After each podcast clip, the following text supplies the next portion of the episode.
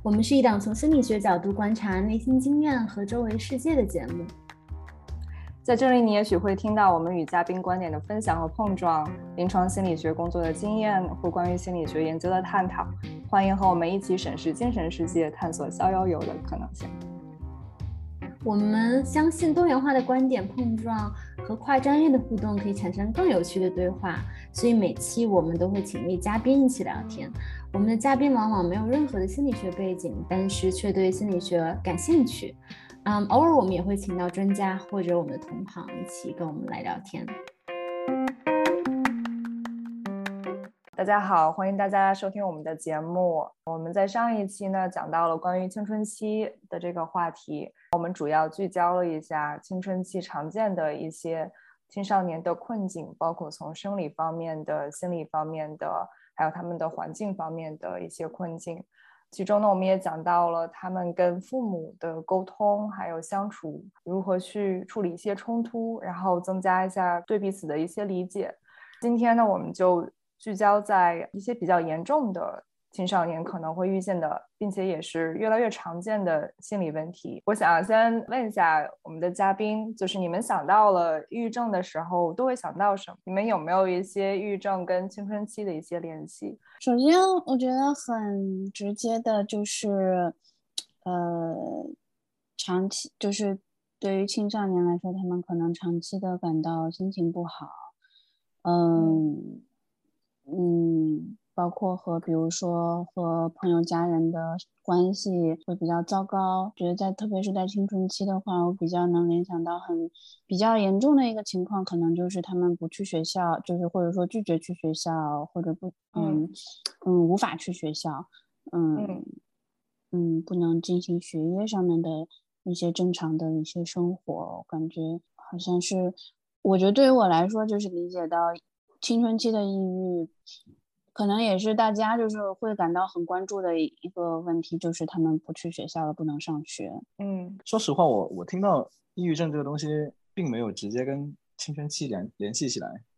可能我自己的青春不是特别抑郁。然后还有一个问题是，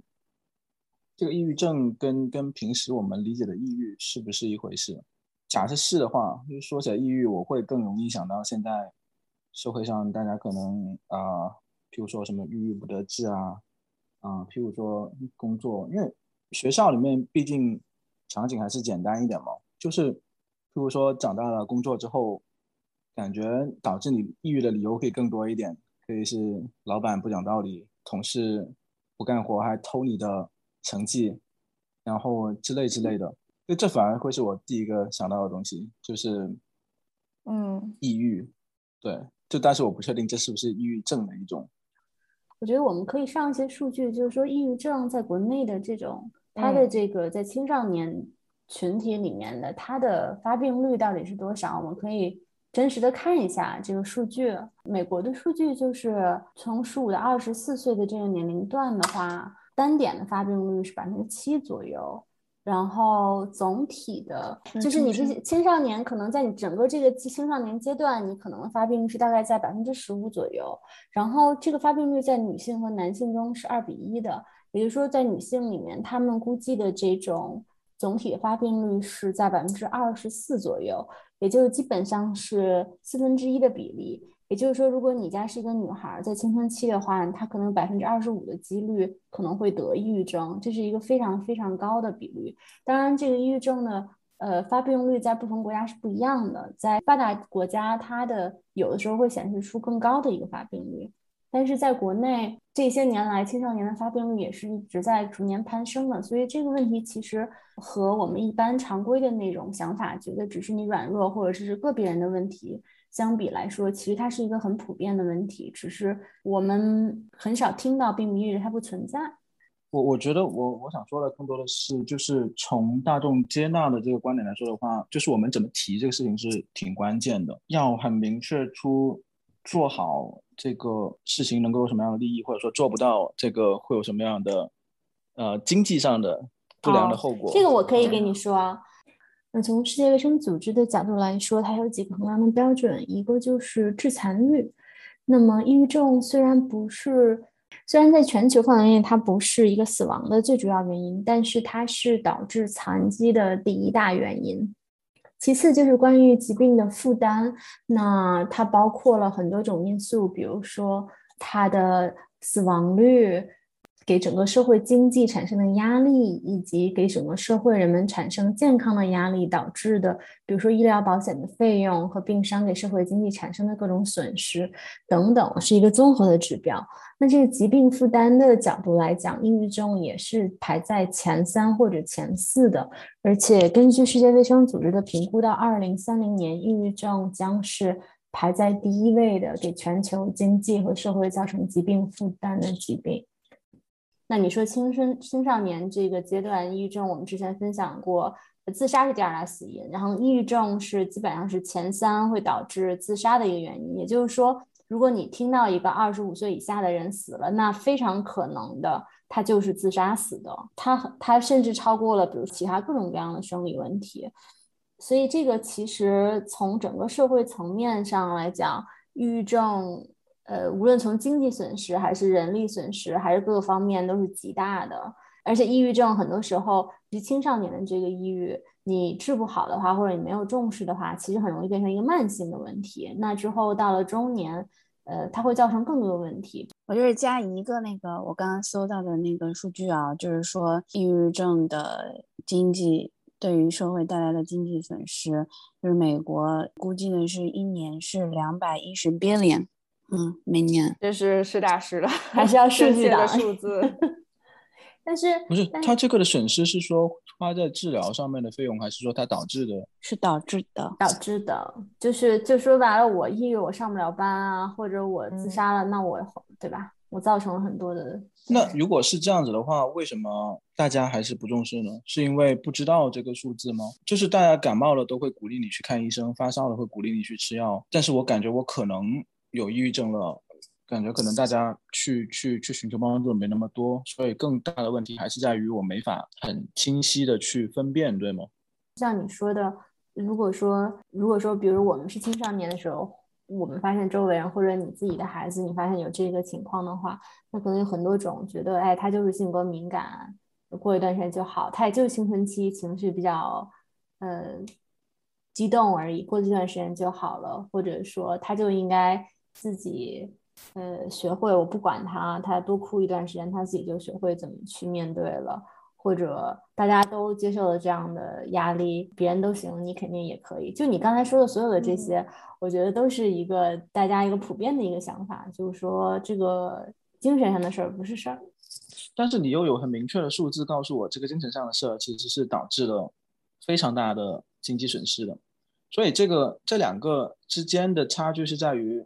那个信息没有传递给大家，就是大家并不知道这个精神上的问题是导致了这么大的实际的破坏，嗯，对吗？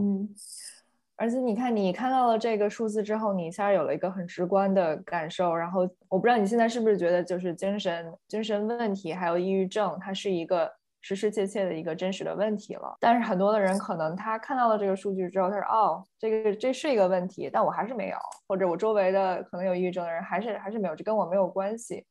承认这件事情还是会很很难。对，可能呢，他跟感冒发烧比的还有一个不一样，还是说，嗯，感冒发烧我会知道我在流鼻涕，在咳嗽，在在在体温变高，然后抑郁症这个事情，并没有这样子可以给人。直观感受的点会导致对他的确诊也很困难。对，感觉会听到很多的关于到底什么是抑郁症，然后抑郁跟抑郁症有什么样的区别这样子的问题。好像嗯，现在因为很多的人越来越多的关注抑郁症这个问题，然后也有越来越多的人确诊呃抑郁症，嗯，所以一方面是大家对这个话题的关注度变高了，另外一方面就是可能还是我们有很多的不了解，到底嗯它。什么样的程度才算是这是一个真的病，或者是一个呃符合一个病理的标准？其实抑郁症它是可以在任何的年龄发生的，不只是说我们在成年人的时候才可以。嗯，小到三岁的小孩子，大到嗯老年人都是有可能会患上抑郁症的。而且在儿童和青少年中，他们在青春期开始之后，其实更有可能会出现抑郁的症状。嗯，包括情绪上的悲伤啊、沮丧啊、绝望啊、易怒、烦躁这样子的感受，还有那种比较强烈的无价值感，啊，或者是没有希望的感觉、内疚的感觉，这些都是抑郁症的一些症状。然后从行为上呢，啊，有抑郁症的人也可能会出现比较严重的睡眠问题，包括特别极度的嗜睡，早上没有办法起床。然后晚上没有办法睡着，还有食欲上的减退啊，或者是突然食欲大增，这种比较明显的饮食习惯上的改变，还有一些远离朋友、家人，不想要去社交，容易哭，容易疲劳，嗯，对之前感兴趣的事情，嗯，一下子又失去了兴趣，严重的也可能会产生死亡的想法，甚至自杀的想法，这些都是抑郁症的症状。那。其实区分抑郁症和抑郁有一个比较比较大的一个不同，就是得了抑郁症的人，他是会经常的，并且每一次是比较长期的，不是只是一天到两天这样面对一个嗯很明确的可以让我感到难过的事情产生的反应。比如说，如果我很喜欢的一个宠物死了，那我正常的会产生比较难过的这样情绪，这是一个非常正常的反应。那大部分人可能会过了一段时间之后，他会从这个情绪里面走出来。但是有抑郁症的人，他有可能有的时候是有一个这样明确的可以让我感到难过的呃原因，有的时候可能是我完全不知道为什么，就突然一下变得非常的难过。还有包括刚才我说到那些症状，并且每一次还持续非常长的时间，我也不知道它什么时候才能结束。而且这种严重的程度可能会影响到我的正常的工作、学习、交友等等各个方面。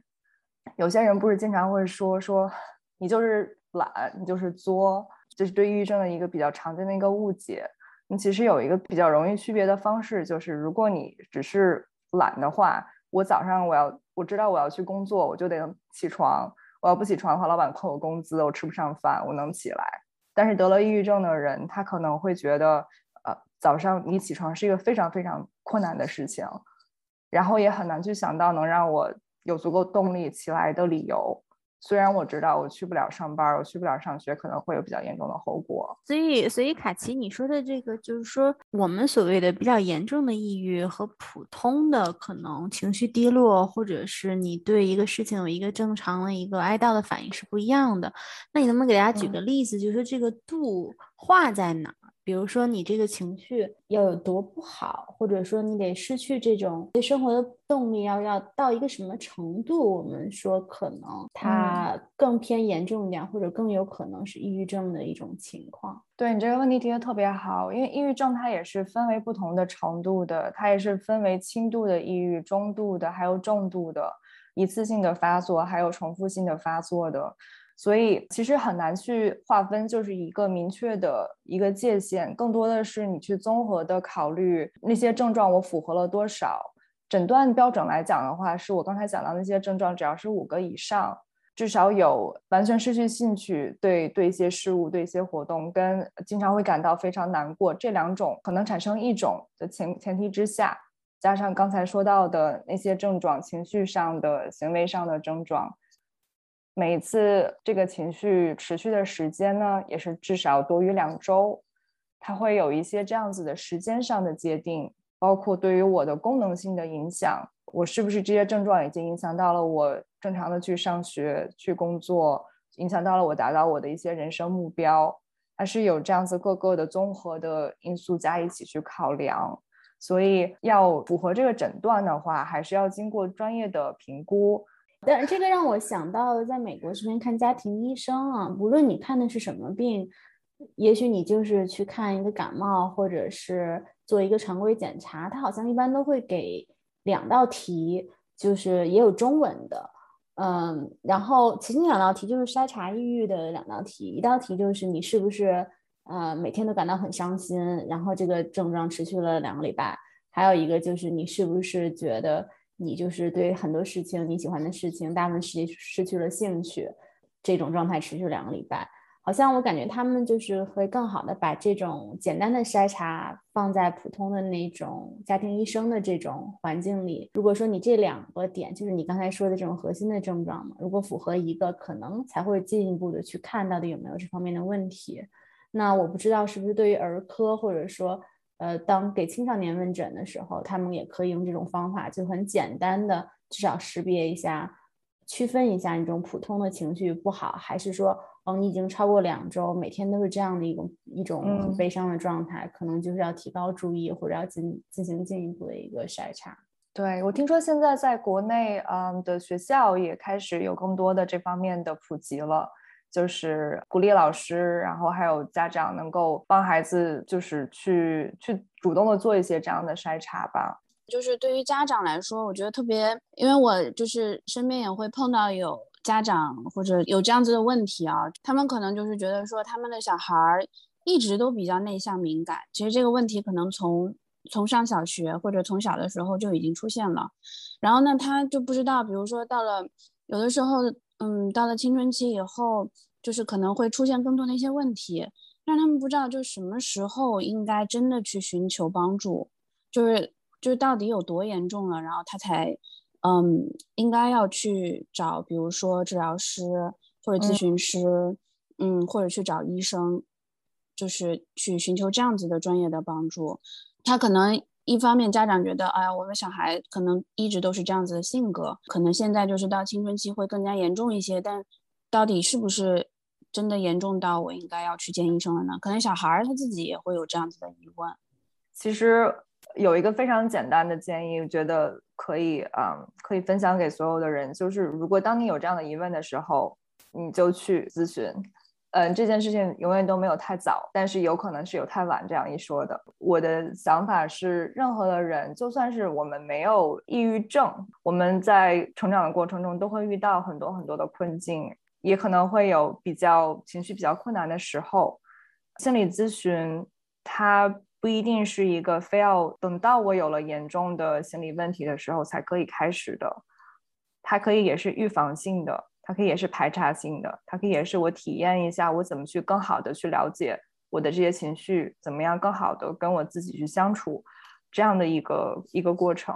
去医院的话，他们大部分治疗应该都是给药的，但是对于青少年的这个阶段，这种抑郁的情况，其实药物治疗的好处是。比较有争议的，就说心理治疗其实是是最好的，但是现在我不知道多大程度上国内是有这样的一个资源的。所以回到你这个问题，就是说这个孩子他现在有问题了，我觉得我挺同意卡西说法，就是你要带他去看治疗师，但是你去看医院还不太等于看治疗师，这个是我我的一个看法。对我，我可能想到的是，在你去看精神科的医生之前。其实是有一些其他的渠道可以去进行心理咨询和心理治疗的，比如说，嗯，现在很多的学校它会有配备一些心理咨询方面的资源，嗯，高中跟初中我不太了解，就是国内的哈，但是大学的话很多都有配心理辅导中心，然后这个可能是在校园内的环境是第一步我可以去先去找的。然后这也是比较相对，至少在费用上不会是比较大的困难。它可能更多的困难是我可能要等很长的时间才可以看到心理咨询师，需要排队，可能会有这样子的情况。包括可能现在在高中也因为越来越重视这些事情了，可能也会相对这方面的资源也会越来越好一些。然后这个这个是一种一种方式，还有就是像一些国内我知道有一些心理的咨询师的平台。可以在上面去找，它其实是可以有那种比较短期的，我想要去了解一下、体验一下心理咨询是一个什么样子的，然后我再决定要接下来怎么去做。它可以是非常开放性的，它更多的是开放性的，通过跟咨询师的探讨去了解什么样对我来说是一个更好的一种咨询的方式。我觉得对于青少年来说，呃，就是去看治治疗师这件事情，可能本身就是一个很困难的过程，就是他。嗯，特别是一般来说，可能呃想要去看治疗的都是父母嘛。然后，但是对于这个青时代的孩子来说，首先他跟父母的关系可能就不太好了。然后父母想要做什么，他可能本身就有一种抵触情绪。那作为父母来说，但如果他觉得他的孩子需要帮助的时候，他的孩子又不愿意接受这种帮助，你们有什么样的建议吗？我看过一个短视频，挺好笑的，说哦什么印度啊、印尼什么之类的，就大概主题是说那个美国不是很多人有那个花生过敏吗？嗯，然后那个那个人说我的孩子有花生过敏，他他不他就不是我的孩子。花生过敏是什么东西？不就美国那些那些人自己矫情想出来的东西吗？什么没 我的孩子有花生过敏，他就不配当我的孩子，或者是什么？你这话也可以换成抑郁症嘛？就是我的孩子怎么有抑郁症了？有抑郁症就不是我的孩子了。对对对对对，那这个就回到了一个一个 stigma，就是说这种对抑郁症的刻板印象。那还是回到就是说，就算是当家长看到了孩子有这样的症状的时候，他也未必会觉得想要重视，因为他会觉得把这种情况解释为一个个人品质的软弱，或者觉得随着时间他就能够克服掉这些事情。而不是说这个东西是像一个感冒发烧一样的，你需要得到一些帮助的。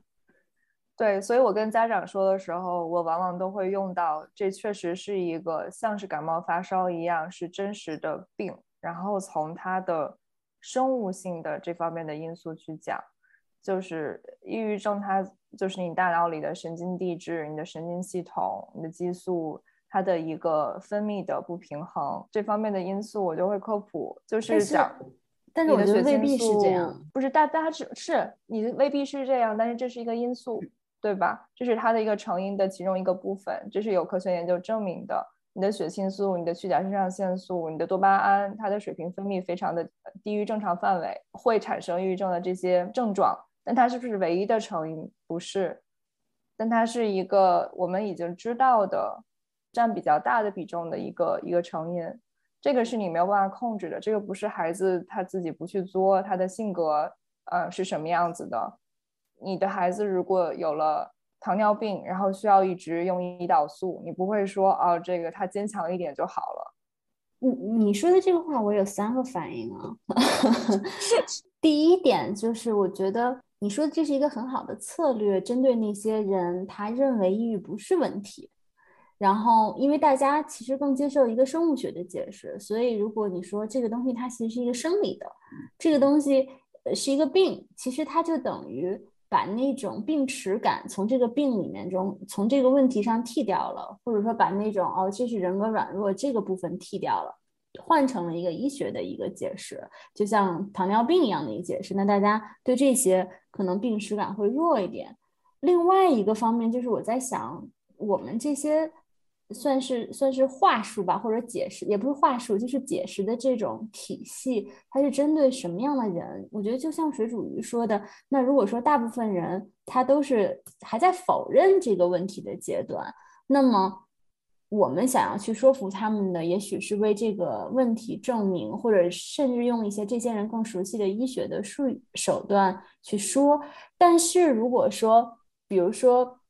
你的听众或者说大部分人是有一种认为这个东西是医学的问题，所以他要吃药解决。那这个时候，作为心理治疗的这种群体，大家又会用另外一种方式去理解抑郁症的这种病因，说它不是完全是，比如说你这些大脑里的激素的一些呃不平衡。而事实上，从研究的角度来说。并不是完全能够证明这个因果关系的，也就是说，如果当你抑郁的时候，也许你的这些血清素可能它的分泌是不正常，但你并不能说就是这个东西导致的抑郁，因为这个其实抑郁症的成因还是非常非常复杂的。所以，所以当你说你说这个话，我有好多反应。我一方面觉得这个是一个很好的一种阐释的方式，这样可能能帮很多人。就是可能是我们还在真的是在一个初级发展阶段，就是咱们国家的这个情况，对于精神健康，因为这种方式能够帮他们提升对这个问题的一种呃理解或者是正视程度。但是另一方面，也许在一个其他的一个群体里面，我们可能需要用更怎么说，可能会会有一个更广泛的看待这个成因的这个一种角度。对每一个成因的部分，当然都需要讲到。只是刚才说跟比较抗拒的父母，甚至不愿意承认这是一个真实的问题的父母的话，可能需要更多的强调一下这一方面的因素。当然不能说因为是有这样的因素，就是说明你这个病必须要通过必须要吃药来解决，或者是其他方面的因素，我们就可以忽略不看了。它确实是一个非常复杂的问题嘛，但是很多的人可能还没有做好去接纳这个复杂的问题，包括它的成因，包括它的治疗方法的这样的一个准备。所以就是总得从哪里开始，对 他们开始去听嘛。卡奇在说到抑郁症和那个一般心情不好的这个区分的时候，也稍微提到了一点，就是说，嗯，有的人他可能就是如果有一些人他心情不好的时候，他自己调节调节，可能就好了，嗯，但是对于抑郁症来说，然后可能就是不是他自己能够控制的，那会不会对于青少年来说？因为我们一般发展就是比较正常的青少年来说，我们也是会认为说他们的，比如说这种情绪控制啊，然后怎么去，呃，或者是他们的认知发展，嗯，都不是特别的成熟。那他们会得抑郁症，会不会跟他们的这些就是不成熟的想法有关系？然后其实就是他们的一些不成熟的想法，或者说是还在发展的一些认知能力是有关系的。你这说到就是另外的一个方面了，就是嗯，心理的因素，包括一些环境上的因素。一方面是青少年他的心理的还是处在一个嗯发展的阶段，然后确实是会有呃一些所谓的比较不成熟，或者是比较容易冲动性的去做一些事情。另外一方面就是在整个的环境里面，一群比较冲动的青少年，很有可能。会产生的一些问题，就是大家一起盲目的行动。比如说，我们在学校里面经常会看到霸凌的问题，比如说这个人跟我不一样，然后我们大家就都来孤立他，然后因为很多的人都这样做，所以更容易产生比较严重的霸凌问题。我记得我上学的时候，什么样的原因都有可能成为被被欺负的原因。有些人可能是因为学习成绩太好，有些人是因为学习成绩非常不好。有些人是觉得她长得太漂亮了，有些人觉得这个人长得太奇怪了，就可以因为这些不同，大家就会对他产生攻击。而且我很少见到的是一个人对一个人，总是很多的时候就是啊，这个人被欺负了，然后很多的人都会站起来欺负他。我记得我我小时候，呃，高中以前我上的学校就是也是普通学校嘛，其实这种情况挺多的，嗯，而且。我还被人在路上，比如说追着扔石子儿，然后我赶过去踢了那人脚，把他 腿给踢肿了。之后他妈又嗯跑出来在大街上拦着我，然后一直用特别脏的话骂我。然后我回家以后就很伤心，哭着跟我奶奶说，我奶奶又跑出去把他妈在大街上大骂了一顿，然后变成了一个呃，最后看的是谁家谁家的女性家长更凶，然后把这个事情就。就骂平了，然后之后我上初中的时候也有，就我们班的一个人，他不知道怎么回事，就就跑过来掐着我的脖子不放，然后就那样狠抓着脖子。之后我其实我并不不知道为什么他要这么做，但是我就抓回去，然后狠抓他的脖子，然后就使劲抓。但是因为女生那个指甲可能长一点嘛，嗯，对，对方是个男的，然后我就给他那个脖子全抓出血了。后来他就放手了，然后我也放手了，这事情就过去了。所以我觉得我的那种被霸凌的经验，就每次都是通过自己的暴力回击，把这个事情解决了。嗯，但是我不知道这个回去，对，但我不知道这个在在文献上有没有说明，就是说，哎，也许当你被攻击的时候，你攻击回去，可能你更不容易抑郁；而如果你攻击自己的话，可能你的状态就会越来越差。嗯。有的，嗯，当然在研究上面 不会倡导暴力反击，嗯，特别是像我们做研究都是美国人做的研究嘛，美国人就倡导我要在口头上面赢过你，打嘴炮是吗？但你脖子都被掐住了，很难说话呀，嗯。确实，他们，嗯，但确实我们会有这种，就是研究说，嗯，你如果在被受到霸凌的时候，嗯，你要做的就是，首先是不能内化这件事情，不是因为我，因为很多被霸凌的小朋友，他们都会觉得说，啊，这件事情一定是因为我的原因，嗯，是我哪里做的不好了，然后，嗯。就是一系列连锁的反应，就是会影响，就是会会导致最后就是他们的那个，比如说心理健康啊，然后嗯嗯受到影响，嗯，但是他们倡导的呢是说就是反问回去，比如说我受到了言语上的攻击，那么我要反问回去，你为什么要这样做？然后告诉他那个告诉那个。霸凌的对象，欺负我的人说：“你这么做让我受伤了。”嗯，我感觉太温和了。对方说：“我就是想让你受伤，你怎么办？” 对，I don't care if 你受伤，还是要一脚踢回去比较划算。我把那个人腿真的踢肿了，踢肿了一个大包，所以他妈急了。确实是不倡暴力，但是我觉得你说到这个有一个掌控感的这个这个部分特别的重要，就是你是觉得你自己是有能力去去回应这件事情的，不管是你是你是怎么去做，但是你你去回应了，而不是说我把它。我很无助，我不知道我该怎么去做，然后也像刚才望远镜说的，把它内部化了，这是我的问题。我在想啊，就是呃，我想就望远镜说的这个，但你说，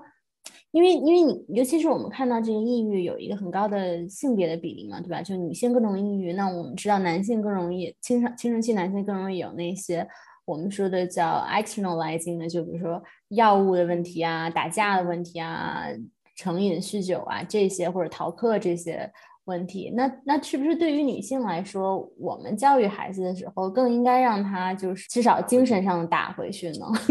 我不知道啊，觉得精神上打回去是应该非常应该倡导的事情。什么叫什么叫精神上打回去？就至少打嘴炮。其实我觉得，哎，这件事情就是让我当想到一个就是。之前经常看到的社会新闻啊，就是比如说孩子两个孩子之间有冲突了，或者一个一个孩子就是总是被另外一个孩子欺负，然后这个家长呢就会非常愤怒，嗯，然后之前也看到过，就是被欺负的孩子的家长，然后什么捅了那个霸凌者很多刀，然后最后这个霸凌的小孩子去世了，嗯，就有很多这种很极端的故事，就是在那个新闻上可以看到嘛。那作为家长来说，当然，这也是我研究的一部分，但是我不知道，就是你们有没有知道这样子的，就是有没有这样子的建议，就是对于家长来说应该怎么办呢？呃，我记得我不知道你们有没有看过一个节目叫《奇葩说》，就是一个辩论节目，然后它里面有一期的辩题就是提到，如果有我在学校被人欺负了，呃，我是应该打回去，还是应该告老师？然后是这样的两两方。我在我自己的工作中，其实我会帮助孩子跟他们的家长去想，这两个都是我可以做的，并不是打回去，但是是回应回去，就是像我们刚才说的精神精神上的回应也好，或者是用别的方式向对方表现出你这个对我造成了非常强的困扰，然后跟对方讲，我希望你现在能够停下来，包括我还可以用别的方式，我可以去跟老师去讲。呃，美国的话，现在处理这种霸凌的问题有一个比较，我觉得是比较好的方法，就是你可以不仅是跟老师讲，还可以上报写一份报告，然后这个报告叫 bullying report，它是可以上交到就一直一直往上交，交到了校长也要知道。然后这个报告如果霸凌的那个孩子没有能够及时的道歉，及时的停下来他的行为的话，那这个报告是会跟着他的学生档案的。并且也是会像其他的一些不良的呃学生行为一样，是被呃比较严肃的对待和处理的。所以它是一方面的是孩子自己是我我是有一定的掌控感的，我是有我自己的方式可以去回应这件事情的。我也可以去寻求外部的帮助，并且在学校的这个系统这个制度里面，也是会有很多可以帮助孩子去更好的应对这个霸凌的事情。然后反过来说，霸凌的那一方，你刚才昭昭讲到那个例子，让我想到了一个也是很常见的一个事情吧，就是很多的时候，那个霸凌的孩子的父母，他们是怎么去跟这个孩子讲这个事情的？我的孩子被欺负了，我去告诉对方的家长，对方的孩子的家长有没有采取一个立马去道歉，立马承认这件事情是不对的，还是像昭昭刚才说的？还护着这个孩子，还跟孩子说：“你你这个表达出来，你这个做的是对的。”那孩子，我我自己觉得，哦，我做了一件让我爽的事情，没有任何的后果，我为什么要停呢？除了腿可能会被踢断以外。我记得当时我们班上也是有一个欺负人的人，然后呃，当时家长就告到了学校去嘛。然后那个欺负人的孩子，他是他爸妈常年不在家，然后是一直跟着他的姥姥姥爷住，然后姥姥姥爷完全没有办法理解这是一个我们家孩子的问题，并且还就非常的护着他。那这个问题就没有办法解决，这个孩子还会一直去欺负别人，所以这可能是一个双方双方的父母都是需要。去能够更好的知道我应该怎么去做的这样的事情。嗯，不是说你刚才说的是抑郁症是很可能是跟霸凌在学校里面是息息相关的，尤其是被霸凌的一方很有可能会导致抑郁症。所以我们采取的方法不是去找心理老师，而是帮他把抑郁症的源头给解决掉，是这个意思是吗？最好的当然是能在源头的地方就开始处理。其实很多时候那个关键的问题并不是，呃，说霸凌本身导致了抑郁症，而是有很多研究也表示，是我能不能有那种掌控感，我能不能有一种我这件事情是我是可以做一些什么去解决的这个问题的的这样的一种 agency。其实我我会觉得说这个。被霸凌这个事情跟抑郁症这个事情，它的因果好像没有那么的明确，就是有可能一个是一个的因，有可能是其实它反而是结果，就是本身有抑郁症的人，他后面被霸凌的概率是不是更高一点？因为在受相处的过程中，他很可能遇到了被欺负，也不会跟外面说，会会内化成是自己的问题，像刚才王眼睛说的那样，然后导致一个循环下来，他不会去去反击。就是不一定是霸霸凌导致的抑郁症，有可能是他本身有这样的倾向，让他更容易被霸凌。你说的这个就是另外的一种顺序了。如果这个孩子他已经有了抑郁症的问题，然后他还要他还在被霸凌的话，那他可能会更有可能把这个问题去内部化，觉得这是我自己自身的问题去嗯而造成的，那可能就会一个是很有可能加重他的抑郁的情况，然后。另外一个就是对他的正常的生活的影响，肯定也会变得变得更大。如果这个时候周围没有一个很好的可以让我去寻求帮助的渠道的话，确实是比较危险的。所以一定要周围的家长也好，老师也好，还有学校的学生也好，如果有看到有这样的人的话，如果能尽你的所能，然后伸出援手，跟他们讲你是。你是能够愿意去帮助他们的，对他们可以是一个非常有力量的事情。你说到这个就是霸凌和抑郁的关系，我刚才顺手查了一下文献啊，然后我发现文献里说，其实嗯，他不能完全回答你那个问题，但是他说了一个另外一个问题，就是说在女孩里面被霸凌的人和霸凌的人，他都有更高的得抑郁的可能性。然后也就是说，你不仅是呃，当你是受害者，就是你是去去霸凌别人，其实你也有更容易得抑郁，也更容易自杀的风险。那男性里的，如果你偶尔的去欺负别人一下，好像不是有什么问题，因为对他们来说，好像就是一个更正常的东西。但是如果你是经常去霸凌别的人，那你也有，就作为呃加害者。和受害者，你也都有更容易得抑郁的风险。我觉得这个挺有意思的。嗯，就是说，不仅是你被欺负，内化了你无助的，就算你欺负别人，你其实，呃，很可能也是你背后有一些心理问题的一个表现形式，说不定。因为欺负别人也并不会帮助自己解决自己内心的痛苦。有一些，反正呃，对于。我们研究，比如说小小朋友的攻击行为的时候，会这么说，就是他为什么会去攻击，是因为他有一些内心的情绪问题，然后他不知道怎么去解决，他才会出现攻击行为。嗯嗯，如果说他呃，所以对于家长来说，就是在小小孩的时候，你教给他一些就是呃情绪 regulation，就是情绪控制啊。对情绪调节的能力，然后是可以帮助降低他们的攻击行为。我觉得就是可能青少年的话，嗯，也会有可能有类似的这个逻辑，然后并且很多的呃，其实被霸凌的呃霸凌的青少年也是被霸凌的人，就是他们中中间其实是这个角色不一定是死的。那聊完了霸凌这个问题，你们觉得，因为学生他们大部分的时间也是在学校学习嘛？你们觉得现在就是？学业的压力这一块儿，对于青春期的孩子们，尤其是有抑郁症的孩子们，他会不会有一个也有一些关系、一些影响呢？我觉得学业压力就是只是从嗯，就是听说过的一些故事来说的话，学业压力一定是那个非常有关系，特别是在中国吧，就是从家长的压力，自己不能够满足家长，不能达不能够达到家长的这个。要求，或者是家长期待的样子，嗯，然后以及就是可能他内心如果已经有了一些抑郁的症状之后，然后学业的压力可能会加重这这种情况吧。但是你这么说，哎，我我虽然也觉得理解，但是咱们一个学校那么多人，就总有百分之五十的人是在平均成绩以上，百分之五十的人在平均成绩以下，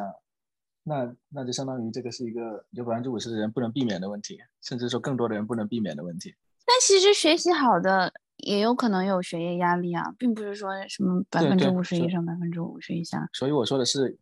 如果是因为学业压力的话，那是不是意味着超过百分之五十的人都很有可能有有这个抑郁症的诱因？所以你说到的其实就是两个问题，一个是学业压力到底是不是一个有因果意义上的这种影响？还是说它只是一个催化剂？另外一个就是什么样的人他能够更抵抗的比较好？什么人他就是更容易受影响，对吧？就是说，同样大家都有这么多的学业压力，什么人他会表现得更好？再加上就是同样在一个学校，他所受到的学业压力也未必是一样的。比如说你回家，如果你没有得到一百分，你就要挨打。那哪怕你得了九十九，和另外一个家长觉得及格就好的人，我觉得他的学业压力也不是很相似。其实我觉得这个反而跟上一期还是那个 fit in stand out 的理论是很很直接相关的一个东西。就是说到学业压力，它跟它并没有比别的东西更更重要一点，可能只是说在这个教育体系里面，在这个年龄段里面，它是显得是更重要的一件事情。但它是一个很容易能想象到我能 stand out 的一个地方的一个方面。但是如果说我在别的地方我能找到自己 stand out 的点，或者说就是上次我们也提到我们。能找到自己很喜欢做的东西，我觉得这个的呃影响不见得是最大的一个因素。你说的时候让我想，就是可能很多的孩子他会这么想，他会想说，我不想说只是嗯聚焦在学习上，我也希望能够有别的兴趣，然后嗯这些也可以代表我的我是谁。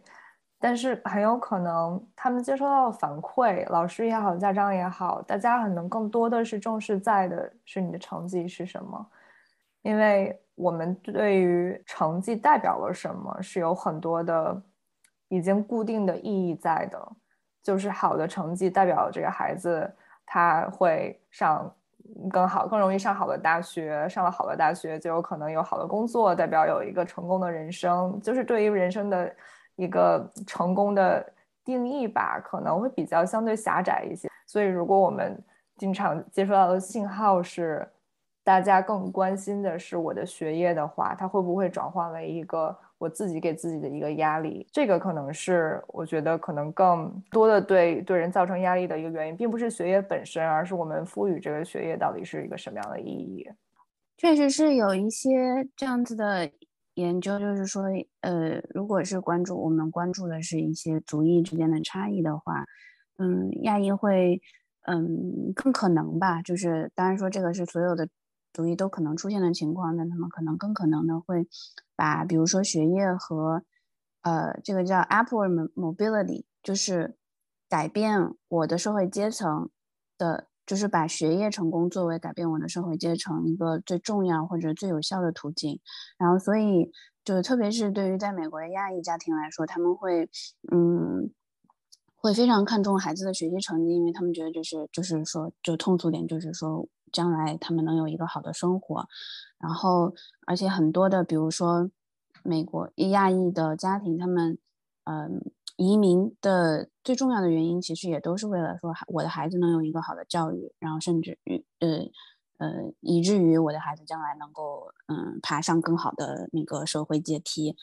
这个想法就是在很多的，呃，父母里面都是有的。就是比如说，他们也会有研究说，去研究就是一些就是学业压力比较大的学校里面，然后所有的小朋友就是都会有出现就是这种亚裔家庭，我们经常看到的这种对于学业的要求，然后父母的对学业的期待，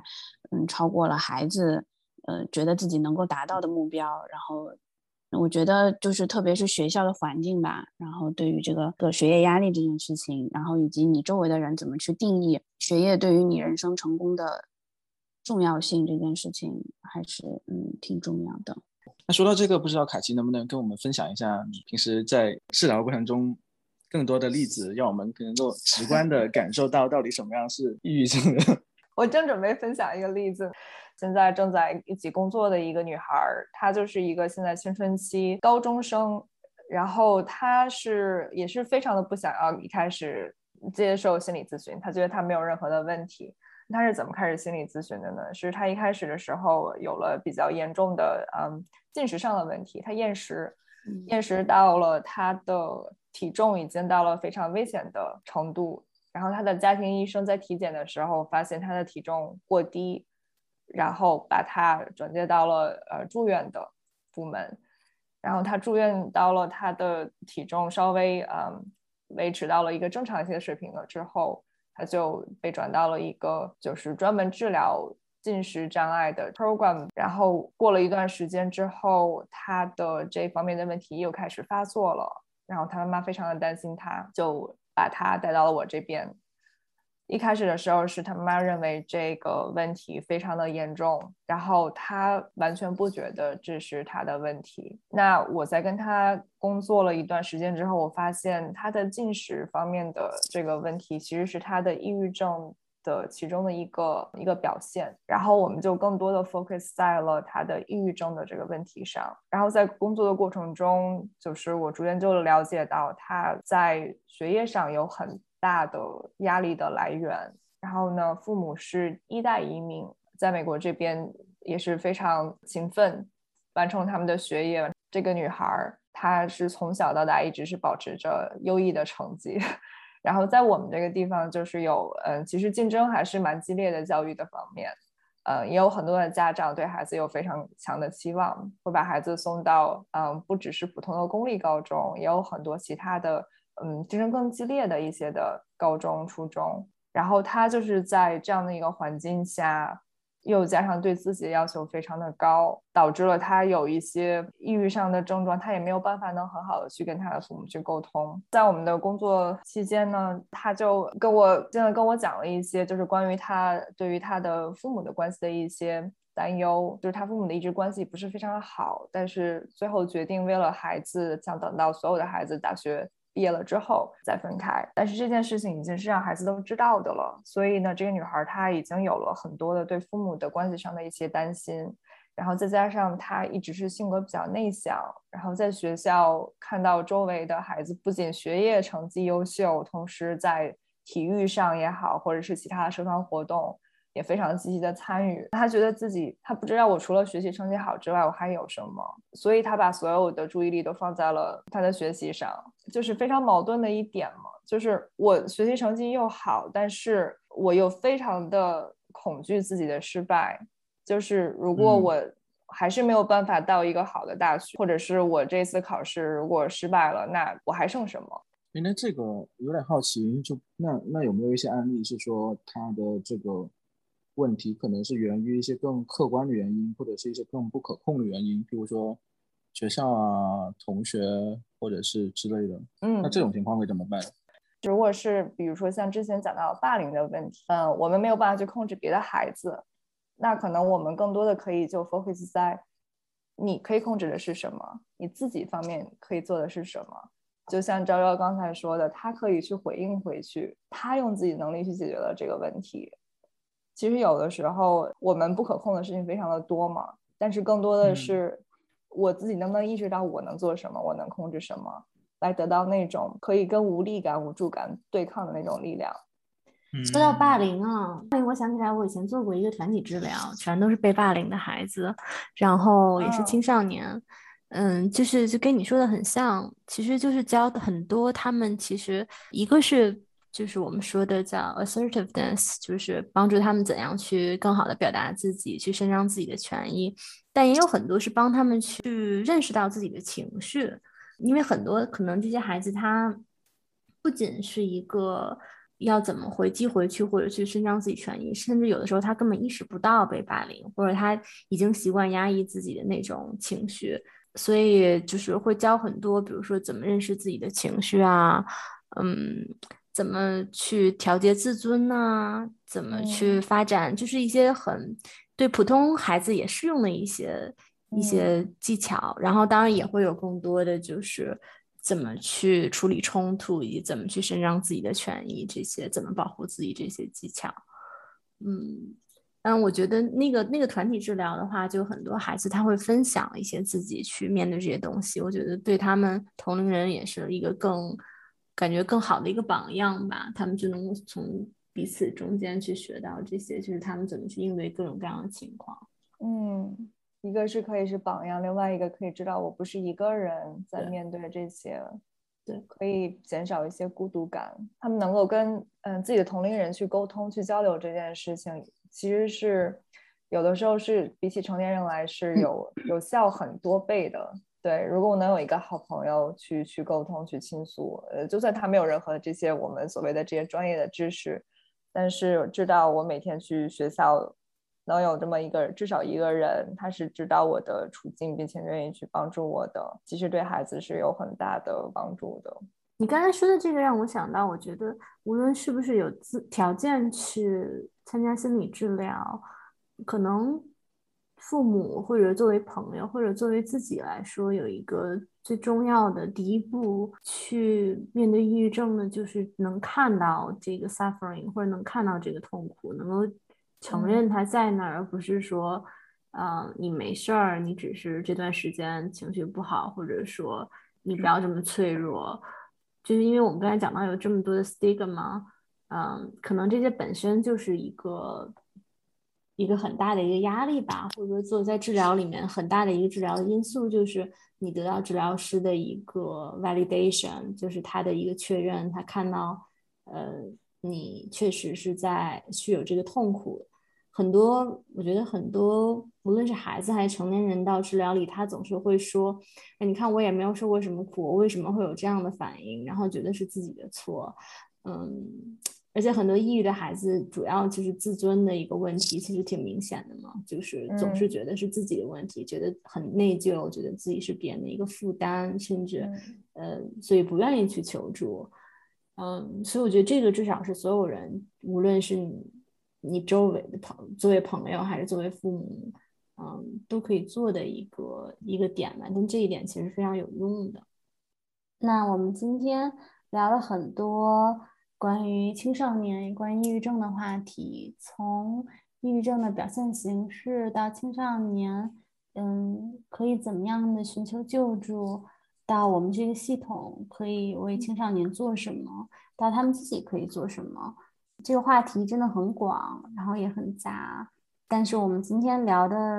很充实，很感谢两位嘉宾从不同角度带来的一些分享和思考。谢谢望远镜和水煮鱼，谢谢，谢谢，嗯，聊得很开心，那我们就下一次再见啦，拜拜，拜拜。